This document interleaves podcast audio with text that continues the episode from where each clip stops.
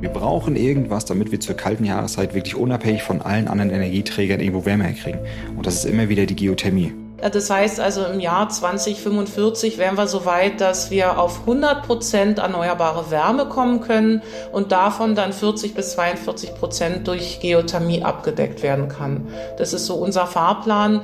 Das heißt aber auch, dass wir jetzt eigentlich sofort starten müssen. Kommen wir mal ins Herz rein. Das ist quasi der Bereich, wo die Wärme aus der Erde gezogen wird und für das Fernwärmenetz zur Verfügung gestellt wird. Unter unseren Füßen, da blubbert es und zischt. Wir bekommen davon meistens nichts mit, aber unter der Erde in Tiefen von 400 Metern und mehr, da fließt häufig Wasser durch Gesteinsschichten und dieses Wasser, das ist heiß, erhitzt von den natürlichen radioaktiven Prozessen im Erdkern.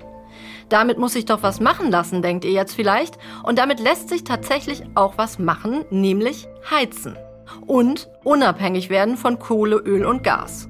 Diese klimafreundliche Nutzung der Erdwärme, genannt Tiefengeothermie, die hat ein riesiges Potenzial für die deutsche Energiewende. Wie die Technik funktioniert und warum gerade ein Projekt in Norddeutschland ein echter Vorreiter für die Weiterverbreitung in ganz Deutschland in Zukunft sein könnte, das erfahrt ihr heute bei uns im Podcast. Ich bin Susanne Tappe, ich arbeite bei NDR Info in der Wirtschaftsredaktion und wir stellen euch hier wie immer nur die Lösungen vor, die für das Klima wirklich einen Unterschied machen. NDR Info Mission Klima. Lösungen für die Krise. Wir haben für diese Folge eine Stadt besucht, die große Hoffnung in die Tiefengeothermie setzt und schon bald damit heizen wird. Schwerin nämlich. Unser Reporter Klaas Wilhelm Brandenburg hat dort für uns recherchiert. Hallo Wilhelm. Hallo Susanne. Wen hast du denn vor Ort getroffen? Ja jemanden, der brennt richtig für seinen Job. Und zwar Reni Tilsen. Er ist 44 Jahre alt, er ist Ingenieur und er ist der Projektleiter für das neue Tiefengeothermiekraftwerk in Schwerin. Das soll ab dem nächsten Jahr die Wärme unter der Erde nutzen, damit es in den Häusern in Schwerin warm wird. Und das ist Reni Tilsen auch ein persönliches Anliegen. In der Politik wird viel geredet, aber wird zu wenig umgesetzt. Und ähm, ich bin immer ein Mensch, ich möchte gerne was umsetzen. Und ich habe drei Kinder, ich möchte, dass es, dass es denen genauso gut geht wie mir. Und die Geothermie bietet uns gerade im Wärmebereich eine Riesenchance. Das weiß René Tilsen übrigens aus eigener Erfahrung, denn Geothermie, die kennt er schon von sich zu Hause, nur halt in viel kleinerem Maßstab. Ich habe mein Haus 2010 gebaut und wir haben damals äh, auch auf Geothermie gesetzt. Zwei Bogen A70 Meter, also nicht so tief wie hier die 1300 Meter. Hintergrund war eigentlich damals der Preiseffekt. Äh, also ich wollte nicht unbedingt auf Gas setzen. Ich wollte eher kostengünstig mit der Wärmepumpe das erzeugen. Und sie ist im Heizungskeller und ist schön leise. Geothermie geht also auch in klein mit einer Wärmepumpe im eigenen Haus. Das heißt, man bohrt da einfach unterm Haus oder vorm Haus in die Erde und nutzt dann die oberflächennahe Wärme des Bodens. Ja, und das ist ziemlich praktisch, denn Erdwärme, die ist ja immer da. Sie schwankt nicht je nach Wetter, so wie andere erneuerbare Energien, wenn wir jetzt zum Beispiel mal an Sonne denken oder an Wind. Man muss sich nur vorher erkundigen, ob das unterm eigenen Haus geht, je nach Untergrund. Die Bundesländer, die haben dazu Daten, zum Beispiel zur Wärmeleitfähigkeit des Gesteins. In Hamburg gibt es zum Beispiel das Bohrdatenportal. Ja, und wem das Thema Wärmepumpen interessiert, dem kann ich auch unsere Podcast-Folge vom Mai nochmal empfehlen. Wie man ganze Wohnviertel mit Wärmepumpen heizt, haben wir uns da angeschaut. Und René Tilsen, der hat ja für sein Haus die Wärme in 70 Metern Tiefe genutzt. Aber diese Geothermie, die geht eben auch in groß oder besser gesagt in besonders tief. Und wie funktioniert das jetzt genau, diese Tiefengeothermie, Wilhelm? Ja, dafür nehme ich dich mal mit zu einem sehr tiefen Loch im Schweriner Ortsteil Lankow. Ich bin da zusammen mit René Tilsen hingegangen, über einen schlammigen Platz bis hin zu einem Betonsockel. Und in der Mitte dieses Sockels ist ein Loch. Das ist so zweimal zwei Meter groß und das war abgedeckt mit zwei Holzplatten. Aber zwischen diesen beiden Holzplatten war eine Lücke und darum konnte ich da auch ein bisschen durchschauen. Das heißt, du hast jetzt über einen Kilometer tief in die Erde geguckt? Nee, leider nicht. Also die haben da zwar tatsächlich 1300 Meter tief in die Erde gebohrt, aber ich konnte nur so zwei Meter tief gucken, denn da ist das Ende des Rohres, das 1300 Meter tief geht in die Erde. Und das Rohr, das ist oben leider zu. Und das Rohr, das sehen wir hier jetzt, das ist noch zu. Das heißt, würden wir das jetzt aufmachen, dann Würde uns das entgegenspritzen, das Wasser? Nein, nicht. In 80 Meter Tiefe liegt das Wasser. Und man würde sicherlich jetzt bei den Außentemperaturen von minus 2 Grad, da sieht man eine Rauchschwade oder eine Dampfschwade, ne? weil das Wasser hat dort unten 56 Grad warm. Und das, ich gehe mir auch ganz stark davon aus, dass wenn man das äh, Rohr anfasst, dass wir dort auch 20, 25 Grad spüren, weil das ist ja durchgewärmt jetzt seit zwei, drei Jahren schon. Okay, also die haben da vor drei Jahren angefangen mit den Bohrungen und wollen jetzt bald das heiße Wasser, das da unten fließt, hochpumpen und damit dann heizen, richtig? Genau. Erdwärme, das hast du ja schon am Anfang gesagt, Erdwärme entsteht durch radioaktive Prozesse im Erdkern. Also je näher man an den Erdkern kommt, desto heißer wird's dann auch. Und in vielen Regionen in Deutschland gibt es unter der Erde, so in ein, zwei Kilometern Tiefe, deshalb heißes Wasser. Hier befinden wir uns im Bergbaubereich. Da haben wir als Stadtwerk überhaupt gar keine Ahnung und wir haben oder wir sind sehr ängstlich an das Thema rangegangen. Wir wussten, wir wollen das umsetzen, aber es gibt so einen Spruch, vor der Hacke ist duster. Und das ist halt auch beim Bohren in die Erde so. Man hat sich wirklich Gedanken gemacht, was kann denn da alles schiefgehen? Ja, vor der Hacke ist duster. Also 1300 Meter tief in die Erde bohren, das klingt auch wirklich nach einem echten Abenteuer. Für so eine Strecke braucht man ja zu Fuß schon 20 Minuten mal so als Einordnung, aber da hat man eben auch keinen Widerstand und muss sich nicht reinbohren. Und zu den Risiken dieser Technik, da kommen wir ja auch später noch. Aber erstmal geht's jetzt um das große Potenzial der Geothermie für ganz Deutschland. Und das ist großes Potenzial zur Lösung eines sehr großen Problems, das muss man auch sagen. Denn zurzeit heizen wir ja noch wirklich klimaschädlich. Und wie immer kommen jetzt hier ganz kurz mal die Fakten. Die Art, wie wir heizen, ist für 15 Prozent aller CO2-Emissionen in Deutschland verantwortlich. Das liegt vor allem daran, dass in drei Vierteln aller Wohngebäude noch eine Öl- oder Gasheizung im Keller steht. Und auch die wenige Fernwärme kommt meist aus großen Kraftwerken, die mit Erdgas befeuert werden. Das muss sich ändern, Heizen muss klimafreundlicher werden. Und dazu könnte die Wärme unter unseren Füßen, die sogenannte Erdwärme oder eben Geothermie, entscheidend beitragen. Experten schätzen, dass in Zukunft 40 Prozent der gesamten Heizenergie für Deutschland aus Erdwärme kommen könnte. Bis dahin ist es allerdings noch ein langer Weg. Im Moment sind es weniger als ein Prozent. Die rund 40 tiefen Geothermiekraftwerke, die es bislang in Deutschland gibt, stehen vor allem im Süden, zum Beispiel rund um München. In Norddeutschland galt das für Tiefengeothermie notwendige Wasser in der Erde lange als zu kühl, um es effizient zu nutzen. Aber dank neuer technischer Lösungen ändert sich das gerade. Und das bringt uns direkt zurück nach Schwerin und dem norddeutschen Modellprojekt dort. Sag mal, Wilhelm, wussten die denn da, bevor sie gebohrt haben, auch, dass sie dort heißes Wasser finden würden? Denn das gibt's ja nicht überall. Ja, das wussten sie tatsächlich. Und das hängt mit einem Erbe der DDR zusammen, hat mir René Tilsen erzählt. Um Schwerin herum gab es mehrere Bohrungen, die zu DDR-Zeiten schon abgetäuft wurden. Und viele von diesen Daten lagen noch vor. Das heißt, man konnte mit den alten Daten wirklich sich zumindest ein ausreichend gutes Bild machen, damit man sagt, die Chancen sind sehr gut, dass wir was erfinden werden. Und das hat uns ausgereicht, dieses Projekt weiter zu forcieren. Und man hat wirklich so mit diesen Untergrundkarten, kann man das ja fast nennen, dargestellt, dass unterhalb von Schwerin mal ein Fluss war vor über 250 Millionen Jahren. Und das hat sich auch bestätigt. Krass, 250 Millionen Jahre in der Vergangenheit, ein Fluss unter der Stadt. Sehr cool, Wilhelm. Ja, und vor allem cool, dass von dem noch Wasser übrig ist unter der Erde. Also ran an den Bohrer und heißes Wasser am Marsch? Ja, fast. Also ganz so einfach war es nicht. Du musst dir vorstellen, die mussten ja 1,3 Kilometer tief bohren. Und dann war zwar klar, ja, da wird Wasser sein im Gestein, dem sogenannten Aquifer, aber wie viel Wasser und wie warm das ist, das wussten sie nicht. Und deswegen waren alle auch ziemlich gespannt bei der ersten Probebohrung, hat mir René Tilsen erzählt. Wir sind eigentlich damals ausgegangen von 49 bis 50 Grad. Also da sind die 56 Grad sogar noch etwas wärmer, als wir gedacht haben. Und die Schichtstärke dieses Aquifers liegt nicht bei 25 Meter, sondern bei über 40 Meter. Das heißt, es ist viel mehr Wasser da unten, als wir je erhofft haben. Also gleich zwei positive Überraschungen bei der Probebohrung vor vier Jahren. Da war die Stimmung natürlich super es ist auch ein bisschen Last abgefallen, ne? weil der Spruch, den ich vorhin gesagt habe, vor der Hacke ist Duste, es kommt doch immer noch ein bisschen Angst mit bei. Ne? Oh, wenn wir dann doch nicht die Menge finden, die wir haben wollen oder nicht die Temperatur, wie geht's dann weiter? Und das war, glaube ich, eine Last, die vielen abgefallen ist, die wir gesagt haben, ja, super, jetzt, jetzt können wir die nächsten Schritte gehen. Und die sind sie dann auch gegangen. Anfang 2021 war die zweite Bohrung fertig. Durch die wird das abgekühlte Thermalwasser wieder zurück in die Erde gepumpt, nachdem es zum Heizen benutzt wurde. Okay, also erstmal wird das heiße Wasser in die Schweriner Heizkörper geleitet, damit wird geheizt und danach fließt es dann abgekühlt wieder zurück in die Erde. Nee, das Ganze ist ein bisschen komplizierter. Also es gibt zwei Schritte ganz grundsätzlich. Im ersten Schritt, da kommt das 56 Grad heiße Thermalwasser in einen Wärmetauscher und da erwärmt es dann anderes Wasser auf 56 Grad. Und zwar das Wasser, was später durch die Heizung fließt. Dieses Wasser heißt Fernwärmewasser. Jetzt gibt es nur ein Problem. Das Fernwärmewasser, das muss eigentlich so 80 Grad warm sein und nicht nur 56 Grad. Aber trotzdem heißt es ja nicht, dass man auch mit dieser Temperatur, die wir haben, mit 56 Grad nichts anfangen kann. Man muss sich dann nur ab und zu mal hinsetzen, die Gehirnzellen ein bisschen mehr arbeiten lassen. Dafür sind ja Ingenieure eigentlich auch gedacht. Und dann findet man auch Lösungen, wie man auch 56 Grad warmes oder fast lauwarmes Wasser nur nutzen kann, um Fernwärme zu erzeugen und dem Kunden zur Verfügung zu stellen. Dafür haben sie sich also was einfallen lassen in Schwerin und das passiert dann im zweiten Schritt.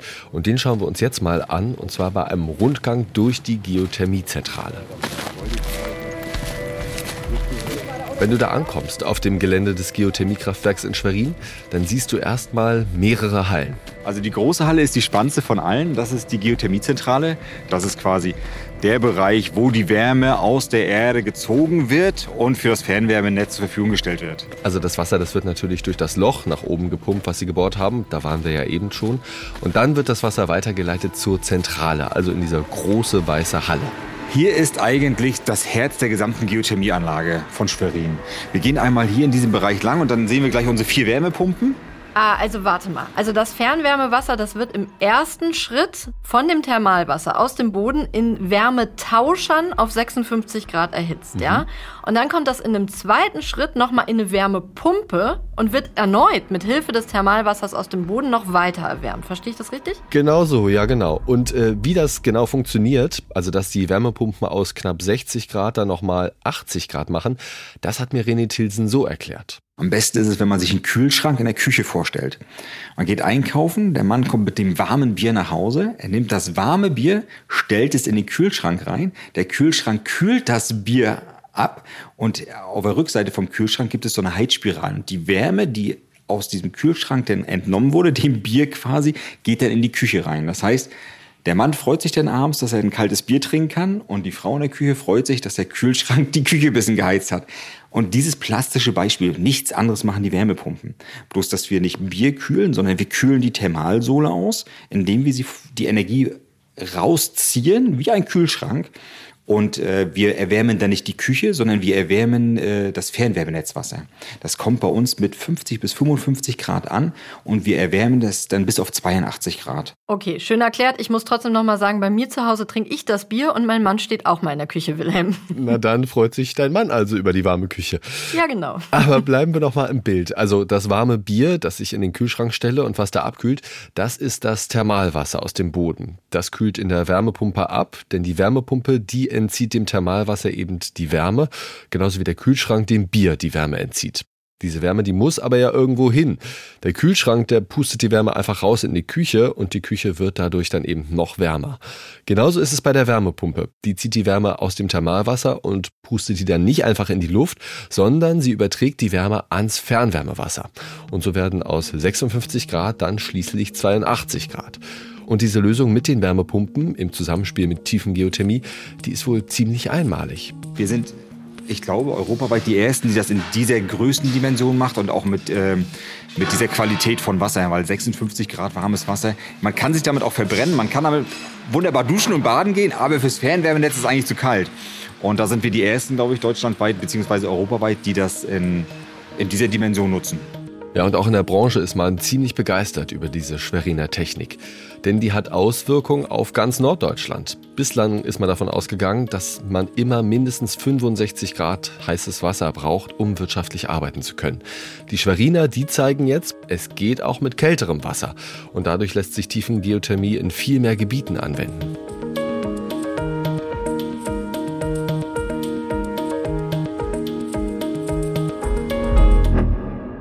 Okay, cool. Oder sollte ich besser sagen hot? Naja, jedenfalls, äh, das klingt ja so, als wären sie noch nicht ganz fertig. Wann wird denn mit dieser Erdwärme dann auch tatsächlich geheizt? Wann geht's los? In spätestens einem halben Jahr. Und dann sollen in Schwerin 1800 bis 2000 Haushalte mit der Wärme aus der Erde geheizt werden können.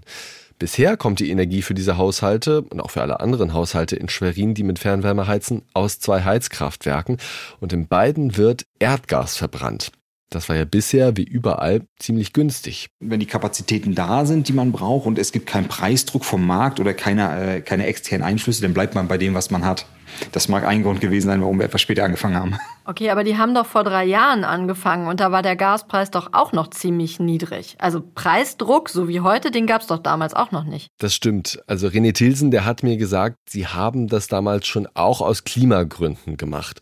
Aber sie wollten sich eben auch langfristig gegen steigende Preise absichern und sie wollten sich auch von Energieimporten unabhängig machen. Es könnte auch eine Rolle gespielt haben, dass sie ganz in der Nähe auch schon Vorbilder hatten. Denn schon zu DDR-Zeiten gab es, nur 85 Kilometer Luftlinie entfernt von Schwerin, eine Stadt, die hat damals schon mit Geothermie geheizt. Und zwar Waren an der Müritz. Da ist nämlich schon 1984 ein Geothermiekraftwerk in Betrieb gegangen. Das erste in Deutschland. Und einige Jahre später hat dann auch noch Neustadt Glewe ein Geothermiekraftwerk gebaut. Das ist noch dichter dran an Schwerin, nur 30 Kilometer Luftlinie weg. Und warum hat man dann in Schwerin so vergleichsweise lange gezögert? Lag das an den Kosten? Ja, das ist schon eine ziemliche Summe, die die Schweriner da investiert haben. Man denkt natürlich immer bei solchen Projekten erstmal an die Investitionssummen. Ich glaube, das war das einzige Hindernis, wo man dann überlegt hat, hm, ganz am Anfang waren wir bei 15 Millionen Euro Investitionsmittel. Ah, wenn das schief geht, ist es natürlich nicht gut. Das, glaube ich, war eher der Punkt, wo viele immer wieder nachgefragt haben oder unsicher waren. Denn sie waren sich ja auch, wie ich schon erzählt habe, nicht sicher, wie viel heißes Wasser da wirklich in der Tiefe auf sie wartet. Mittlerweile sind die Summen noch mal ein bisschen gestiegen. Sie haben sogar 20,5 Millionen Euro ausgegeben, also etwa ein Drittel mehr, als sie eigentlich geplant hatten. Es gab zwar auch eine Förderung von der EU dafür, aber den Löwenanteil der Kosten, den haben sie bisher selbst gezahlt, auch für die ganze Technik, wie zum Beispiel die Wärmepumpen.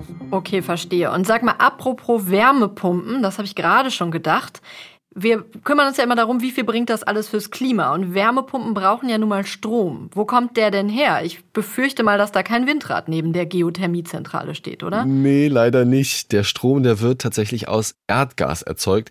Und das ist auch der Wermutstropfen bei der ganzen Geschichte. Die Wärmepumpen brauchen im Jahr zwischen 10.000 und 11.000 Megawattstunden Strom. Und diesen Strom erzeugen wir dann mit den BHKWs. Ohne Strom geht's leider nicht. Ja, BHKWs, das steht für Blockheizkraftwerke. Drei davon stehen auf dem Gelände des Geothermiekraftwerks und in denen wird Erdgas verbrannt und damit eben Strom erzeugt für die Wärmepumpen. Das ist jetzt natürlich nicht so nachhaltig. Gibt es denn da keine bessere Lösung? Also vielleicht doch noch ein Windrad bauen? Kein Windrad, aber sie wollen den Strom bald mit Hilfe einer Biogasanlage produzieren. Und dann wäre das Geothermiekraftwerk in Schwerin tatsächlich CO2-neutral. Aber auch schon jetzt sparen sie trotz des Stroms für die Wärmepumpen schon jede Menge Treibhausgase ein. Bei uns sind es 7.500 Tonnen CO2, die wir sparen. Das ist ein Vorteil.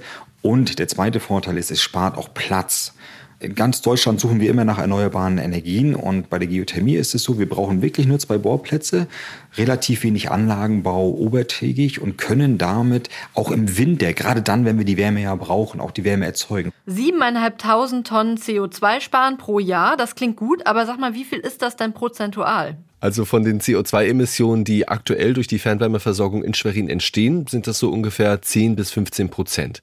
Die sparen sie dann also durch das Geothermiekraftwerk ein. Aber dabei soll es nicht bleiben. René Tilsen geht davon aus, dass sie in den nächsten Jahren noch drei weitere Geothermiekraftwerke bauen. Und wenn das wirklich klappt, dann würden sie in zehn Jahren so knapp die Hälfte der aktuellen CO2-Emissionen bei der Fernwärmeerzeugung einsparen. Bis dahin müssen sie aber noch erstmal auf die Gaskraftwerke setzen und sie müssen die auch noch mal modernisieren.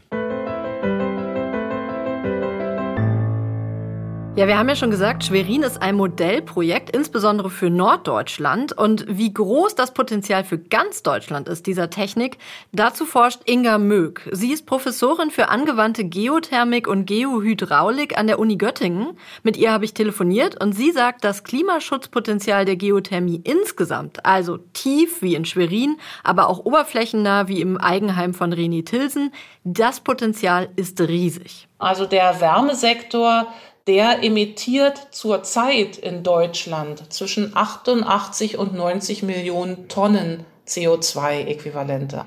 Und äh, wenn wir davon ausgehen, dass die Geothermie 40 Prozent der zukünftigen Wärmeversorgung abdecken kann, dann kann man davon ausgehen, dass durch die Nutzung der Geothermie 35 Millionen Tonnen CO2 eingespart werden können. Krass, oder? Also mehr als ein Drittel der klimaschädlichen Emissionen, die zurzeit noch beim Heizen entstehen, könnten wir einsparen, einfach indem wir die sowieso vorhandene Erdwärme nutzen.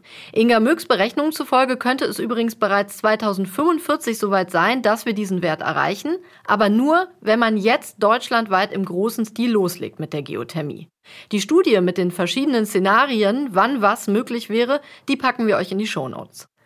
Allerdings, diese Energiequelle, also Erdwärme aus Thermalwasser, die ist nicht unendlich. Im Vergleich zum Verglühen der Sonne, sag ich jetzt mal, ist die Nutzungsdauer sogar recht überschaubar und dann muss neu gebohrt werden. Bei der heute schon gängigen tiefen Geothermie, da wird ja heißes Thermalwasser heraufgepumpt, die Wärme wird entnommen und das abgekühlte Wasser wieder in die Tiefe geleitet. Das lässt sich sehr, sehr oft wiederholen, aber nicht endlos. Wie lang ist denn die Nutzungsdauer von tiefen Geothermie im Schnitt?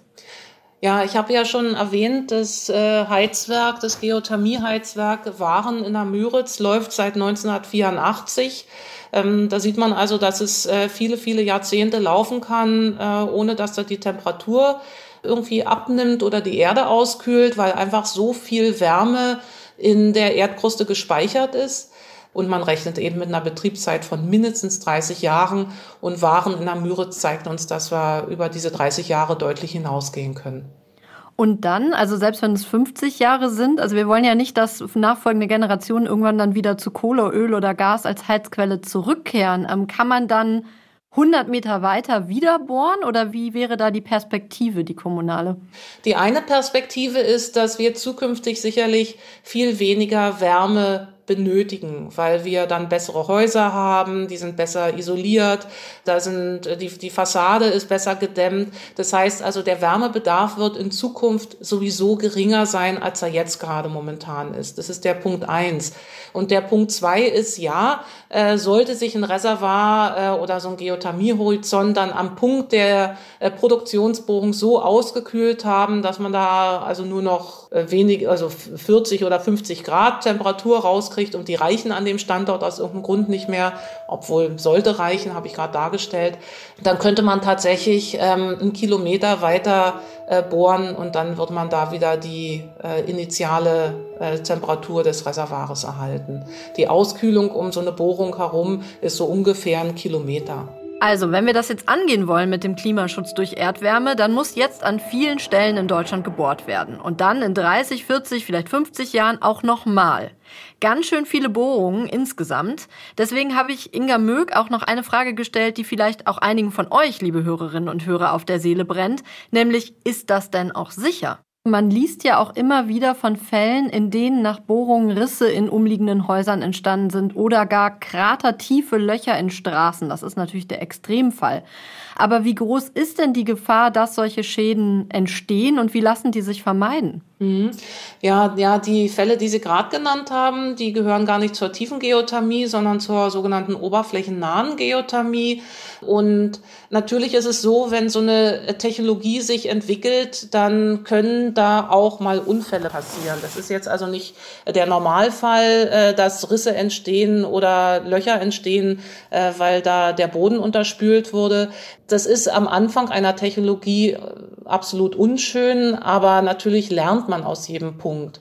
Und ähm, die tiefe Geothermie, die bereitet uns diese Probleme nicht. Da sind auch die Genehmigungsprozesse andere. Das ist ja dann im Bergrecht ähm, und so eine Tiefenbohrung, die wird also sehr, sehr genau äh, überwacht und kontrolliert. Inga Möck hat mir dann auch noch gesagt, kleinere Erdbeben, also in der Vergangenheit, die seien meist in solchen Gebieten aufgetreten, in denen sie auch schon mal natürlich vorkommen, durch Gesteinsverschiebungen. Zum Beispiel im Oberrheingraben. Und da passe man jetzt ganz besonders auf und außerdem gäbe es inzwischen Überwachungssysteme, die bereits Mikrobeben messen können. Das sind Beben, die der Mensch gar nicht wahrnehmen kann. Und die sind inzwischen behördlich vorgeschrieben. Und so kann eine Bohrung dann auch rechtzeitig gestoppt werden. Okay, das klingt ja so, als hätte man die Risiken bei den Bohrungen jetzt im Griff. Finde ich übrigens sehr gut, auch für mich selbst, denn in Hamburg, wo wir ja gerade auch hier für die Aufnahme sitzen und wo ich auch wohne, da wird auch gerade gebohrt. Also auch hier gibt es ein tiefen Geothermie-Projekt und da würde ich sehr ungern nur ein Erdbeben erleben. Ja, das hätte ich auch ungern. Ähm, und übrigens, dieses Projekt wird auch wissenschaftlich von Inga Mög betreut. Deswegen sind wir jetzt mal ganz beruhigt. Aber sag mal, Wilhelm, eine Sache, die aus meiner Sicht trotzdem noch offen ist und quasi die Gretchenfrage in Zeiten von Ukraine-Krieg, Energiekrise und explodierenden Heizkosten, die muss ich dir jetzt trotzdem noch stellen, nämlich wie teuer wird's denn? Also rechnet sich Tiefengeothermie angesichts dieser hohen Anfangsinvestitionen, die du ja auch genannt hast, dann am Ende für die Stadt und für die Kunden? Also René Tilsen hat mir gesagt, die Kosten für das Geothermiekraftwerk in Schwerin, die werden auf jeden Fall wieder reinkommen. Ursprünglich hatten sie dafür mal geplant, dass es so 20 Jahre dauert. Jetzt sagen sie, es wird sogar schneller gehen. Wie schnell genau, das konnte er mir aber nicht sagen. Finanziell lohnt sich Tiefengeothermie aber nicht nur für die Stadt, nicht nur für Schwerin, sondern René Tilsen sagt, am Ende wird sie auch was bringen fürs Portemonnaie der Fernwärme-KundInnen. Es wird sich auf den Preis durchschlagen, weil die Investitionskosten sind der treibende Faktor. Den habe ich einmal. Wenn die Investition äh, getätigt ist, dann weiß ich meine Abschreibungskosten für die nächsten Jahre. Ich weiß aber auch, dass meine Betriebskosten deutlich günstiger sind. Und das wird man irgendwann auch merken. Aber leider nicht sofort. René Tilsen schätzt, dass es in ein paar Jahren dann deutlich günstiger wird für die Fernwärmekundinnen und Kunden. Okay, ich hatte mir auch nochmal das Beispiel München angeschaut. Jetzt muss man sagen, das ist nicht eins zu eins vergleichbar, weil in München ja eben viel heißeres Wasser vorhanden ist. Aber als sie da vor 15 Jahren in Unterhaching angefangen haben, da kostete die Kilowattstunde Wärme noch fast doppelt so viel wie heute. Und Inga Möck hat mir gesagt, das sind eben auch Lerneffekte von Kraftwerksbau zu Kraftwerksbau, die dafür sorgen, dass sich der Preis im Raum München inzwischen quasi halbiert hat. Das wäre ja toll, wenn das dann auch irgendwann für Norddeutschland klappt. Okay, also wenn ich das jetzt mal alles zusammenfasse, dann kann man doch sagen, die Energie ist da, lasst sie uns nutzen, überall wo es geht. Schwerin ist da ja auch ein echter Vorreiter, denn die Stadt zeigt, Tiefengeothermie kann man sogar da nutzen, wo es bisher als nicht machbar galt. Also da, wo das Thermalwasser eben nicht so super heiß ist. Das ist oft in Norddeutschland so und das ist für uns hier oben also eine Riesenchance. Wir sollten also schnell loslegen fürs Klima und um unabhängiger zu werden in der Energieversorgung. Damit das klappt, muss es für die Kommunen aber einfacher werden, an eine Förderung zu kommen für die teuren Bohrungen und auch für alle anderen Investitionen am Anfang. Ja, danke für das Fazit, Wilhelm. Da kann ich mich nur anschließen, da muss ich gar nichts mehr zu sagen. Aber vor allem natürlich herzlichen Dank für deinen Besuch in Schwerin. Sehr gerne. Und welche Gedanken ihr euch jetzt macht, liebe Hörerinnen und Hörer, welche Kritik ihr habt oder welche Anregungen für uns, das schreibt uns doch gerne an klima.ndr.de. Wir freuen uns immer sehr über eure Mails. Und wenn es euch jetzt so geht wie René Tilsen, der ja selbst etwas fürs Klima tun will und damit bei sich zu Hause angefangen hat, dann freut euch schon mal auf unsere nächste Folge in zwei Wochen, kurz vor Weihnachten. Da soll es ganz konkret darum gehen, was jede und jeder Einzelne bei sich zu Hause zur Energiewende beitragen kann. Mit Solaranlagen, zum Beispiel auf dem Balkon, mit Wärmepumpen oder auch mit der Wallbox fürs E-Auto. Bis dahin macht's gut und tschüss. Tschüss auch von mir. Mission Klima. Lösungen für die Krise. Ein Podcast von NDR Info. Ach so, und hier natürlich noch ein Tipp von uns für die Zeit zwischen zwei Folgen Mission Klima. Hi, ich bin Caro. Und ich bin Miguel. Und wir machen zusammen den Podcast Too Many Tabs.